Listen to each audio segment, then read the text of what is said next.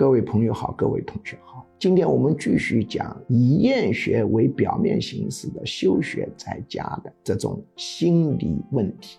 有的孩子厌学为表面形式休学在家，实际上是回避性人格障碍。回避性人格障碍，他回到家里以后，第一步呢是去道德化。刚开始的时候，他是有内疚感的。第二步呢，去人格化。第三步，去社会功能化或者去社会人格化。他放弃社会功能，还能找到理由，久了他就自圆其说。回避性人格障碍是一种处理起来比较麻烦，但并不难的。核心是以催眠为中心，对他呢进行系统性的干预。回避性人格障碍作为家长处理是有难度的。